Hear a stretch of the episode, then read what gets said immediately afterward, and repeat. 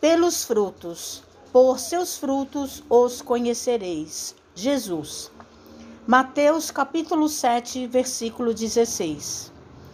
Nem pelo tamanho, nem pela configuração, nem pelas ramagens, nem pela impotência da copa, nem pelos rebentos verdes, nem pelas pontas ressequidas, nem pelo aspecto brilhante, nem pela apresentação desagradável, nem pela vetrustez do tronco, nem pela fragilidade das folhas, nem pela casca rústica ou delicada, nem pelas flores perfumadas ou inodoras, nem pelo aroma atraente, nem pelas emanações repulsivas.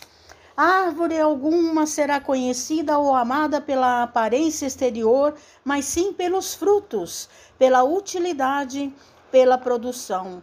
Assim também nosso espírito em plena jornada.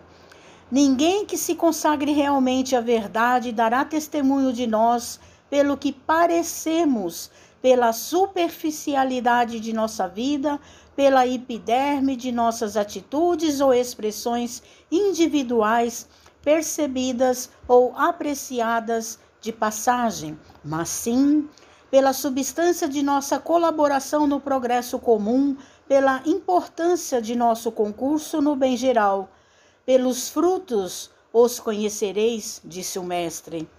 Pelas nossas ações seremos conhecidos, repetimos nós. Mensagem de Emmanuel no livro Fonte Viva, Psicografia de Francisco Cândido Xavier.